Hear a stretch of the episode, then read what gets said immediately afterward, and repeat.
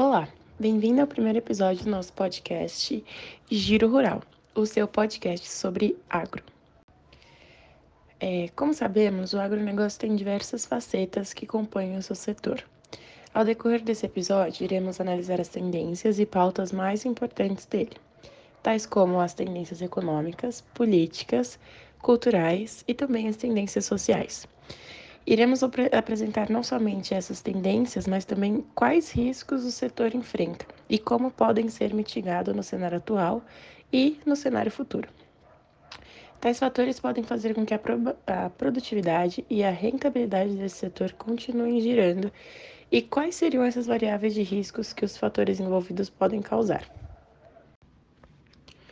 Sobre o cenário econômico, é, o setor do agronegócio mostrou grande resiliência, mesmo com crises hídricas e climáticas, e também mesmo com os desafios da pandemia, com todo o distanciamento social e o aumento da demanda do setor. O que ajudou muito também foi o investimento em novas tecnologias, é, que garantiu o impulsionamento devido à inteligência, artificial para monitoramento das lavouras do setor como um todo. O que muita gente não sabe é que o setor é um catalisador do crescimento econômico brasileiro. É responsável por um pouco mais de 21% do PIB.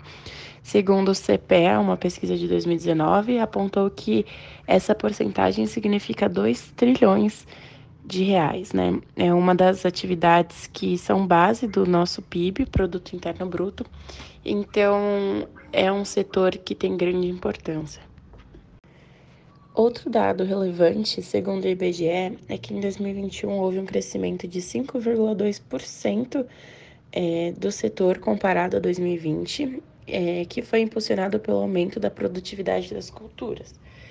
Então, novamente, isso também foi um, um crescimento devido ao investimento em tecnologia e também da demanda do setor.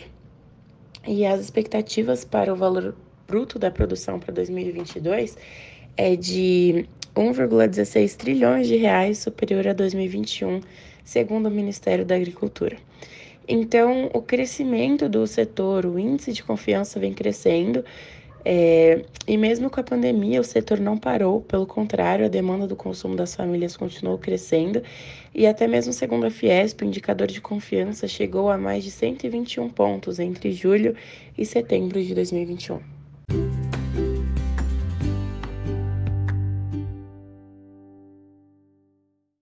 Vamos falar agora um pouco sobre as tendências políticas, esse âmbito que é tão importante para os entusiastas do agronegócio, porque, como comentado anteriormente, o agro é uma variável muito importante dentro da economia brasileira.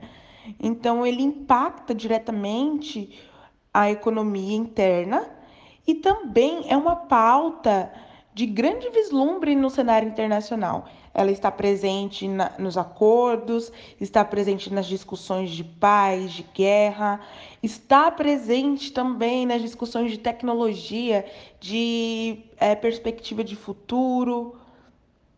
Então é importante estarmos sempre ligados no, nos acontecimentos políticos, seja internamente ou externamente. É, fizemos aqui, traçamos três possibilidades de tendências políticas que afetam diretamente o agronegócio, que seria a questão da guerra entre Ucrânia e Rússia, a questão das eleições agora em outubro de 2022, que é, são eleições presidenciais, que são de extrema importância, onde a gente é, consegue observar dois candidatos cotados como maiores concorrentes, que seria a reeleição de Bolsonaro e a volta do Lula.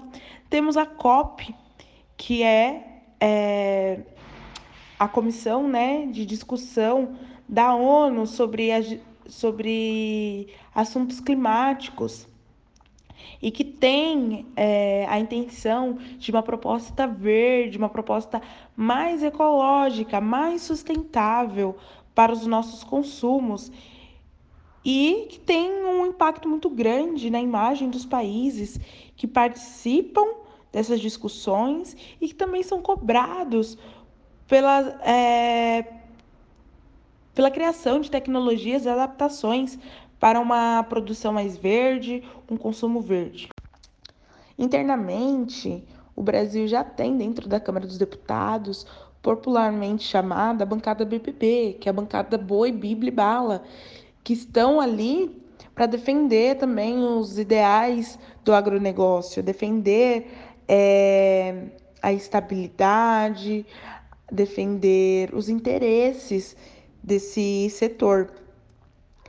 Então, é, vale a gente lembrar que, dentro dessas discussões por agrotóxicos, fertilizantes, o impacto sobre a imagem dos produtos exportados ela fica manchada, visto que internacionalmente a discussão agora é sobre um consumo mais sustentável. Quando o Brasil oferece seus produtos é, com, a, com novas substâncias, é, novas substâncias que geralmente não são tão saudáveis, que geram impactos ao meio ambiente, é, isso pode acarretar numa dificuldade maior de adentrar esse mercado e, e fazer boas relações comerciais. Os países podem criar sanções a certos produtos utilizados na, no, no nosso plantio, e isso é negativo para o pro, agronegócio. Então, é, quando pensamos nas eleições, precisamos pensar também é, no que, que esses candidatos defendem. Olhando para um cenário em que o Bolsonaro possa se reeleger, a gente tem uma instabilidade nas questões das relações internacionais, então, sobre o seu posicionamento, mas a gente sabe que, que ele é um grande entusiasta da proteção do, do uso de fertilizantes agrotóxicos, sobre a rediscussão né, da, da, liber, é, da liberação de algumas terras, da concessão de algumas terras aqui para o agronegócio. E isso para o produtor é positivo, mas vale lembrar que isso impacta na produção. Então, assim, você, quanto produtor, vai conseguir produzir mais por questão de terra, por questão de fertilizante. Isso gera, gera um, um volume, mas precisamos pensar no escoamento também, ser inteligentes e racionais quanto à comercialização dos nossos produtos. Se os nossos consumidores estão exigindo novas tecnologias verdes, isso impacta diretamente. Então, não é necessariamente positivo para a exportação. Sobre a posição do Bolsonaro é, e a Rússia, né, e a guerra, ele já fez algumas críticas ideológicas à Rússia, mas desde que a guerra começou e depois da reunião que ele fez sobre fertilizantes com Putin, é, ele tem tomado uma posição mais neutra. Quando a gente fala uma posição mais neutra, é de poucas declarações midiáticas, sensacionalistas sobre o assunto. Não tem tomado nenhum dos lados. A única declaração que o Brasil fez é, sobre a guerra é que ele não apoia a guerra, que acha que é uma má ideia. Então, isso é positivo. Por quê? Para a sociedade internacional, o Brasil não é a favor da guerra, mas também, como ele não se posicionou contra a Rússia, a Rússia também não tem é, o porquê de, de, de cortar qualquer relação comercial. Então, isso é positivo na questão do Bolsonaro, por ele estar um pouco mais racional na questão de comercialização. Falando da possibilidade do Lula se eleger, é, a gente tem o governo anterior dele, né, como consulta sobre as suas tendências de ação. Então a gente sabe que o perfil do Lula é um perfil ativo internacionalmente.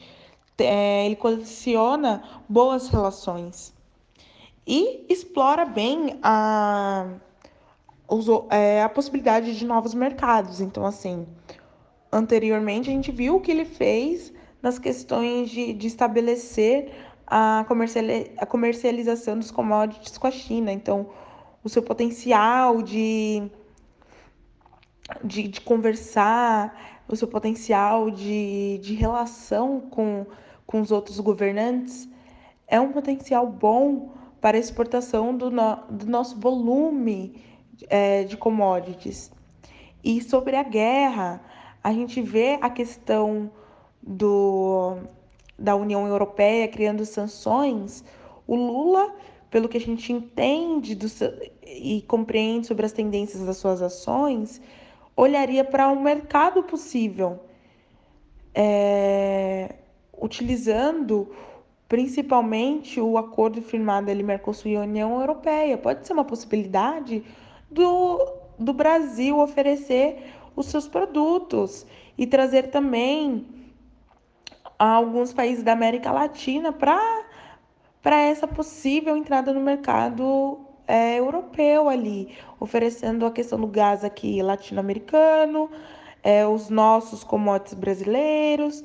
Então, assim, há uma possibilidade devido ao perfil do Lula. Mas também a gente sabe que por conta da sua tendência política, o Lula tem os movimentos sociais é, a todo momento cobrando alguns tipos de posição. Então, posições mais voltadas para a sustentabilidade têm sido pautas desses movimentos sociais. Que isso pode impactar internamente a questão dos nossos usos. Então, assim, o Lula pode. É ter complicações na discussão do uso desses agrotóxicos, na questão da proteção de terras. Então, não pode. É, é, a eleição dele, a entrada dele, pode trazer essa instabilidade no, para o agronegócio.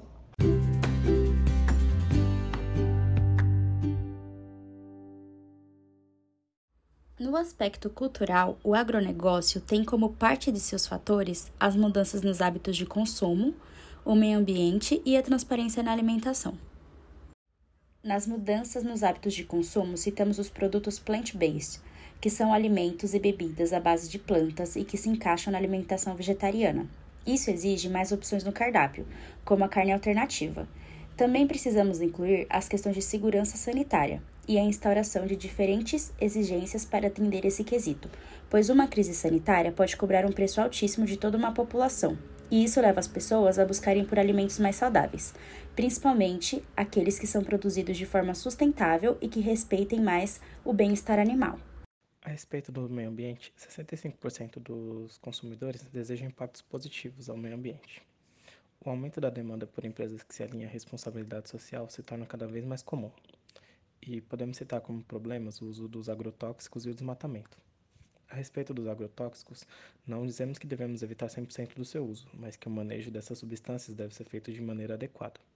E quanto ao desmatamento, a emissão de gases na atmosfera, pois 80% do desmatamento no Brasil está ligado com a conversão de terras para a prática agropecuária. E sobre a transparência na alimentação, trazemos a busca por uma alimentação mais saudável. O mundo atual demanda uma maior consciência ao consumir.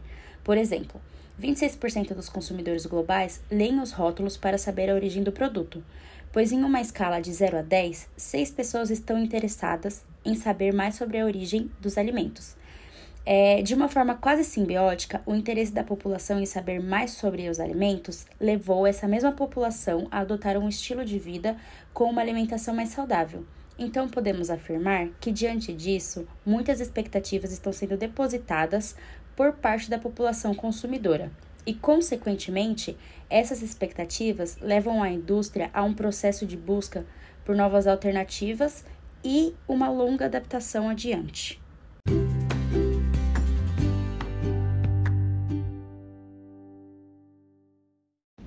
Bom, falando agora então sobre para onde vão a maioria das nossas commodities brasileiras, né? Elas vão principalmente para a China, é um dos nossos maiores parceiros comerciais atualmente, seguido depois pelos Estados Unidos, é, vem a Argentina, Países Baixos, né? De acordo com uma fonte do G1. E, e aí a gente percebe também que às vezes acontece uma restrição da demanda externa, né? Pode acontecer de, de, de ter uma diminuição. Como que a gente mitiga esse risco? Bom, a gente pode perceber que o Brasil, ele ultimamente vem não se comprometendo com as agendas internacionais de proteção ao meio ambiente.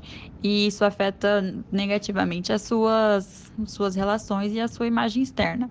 Desse modo, é, talvez se engajar mais em questões é, envolvidas com o meio ambiente seja uma boa metodologia para poder mitigar o risco de, de demanda externa. Óbvio que não é o único fator, mas é uma principal questão atual que vem sendo muito discutida depois aí do governo Bolsonaro, quando teve o escândalo de incêndios na Amazônia, é, um aumento de casos de incêndio na Amazônia, né? Enfim, e o aumento de agrotóxicos sendo liberados no, para uso no Brasil.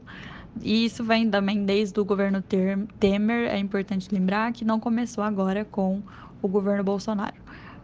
Resumidamente, dá para perceber que é, os países enxergam os produtos brasileiros como sendo uma fonte de veneno e destruição da Amazônia, porque essa é a imagem que o Brasil anda passando. É, fazer uma, uma melhoria nessa imagem, uma reestruturação das suas políticas ambientais, entrar em acordos é, multinacionais que preservem o meio ambiente é uma boa solução, então, para a gente acabar com esse. mitigar um pouco esse risco. Para finalizar o nosso podcast, é, venho aqui agradecer a todos por terem ouvido até o fim e até o próximo trabalho.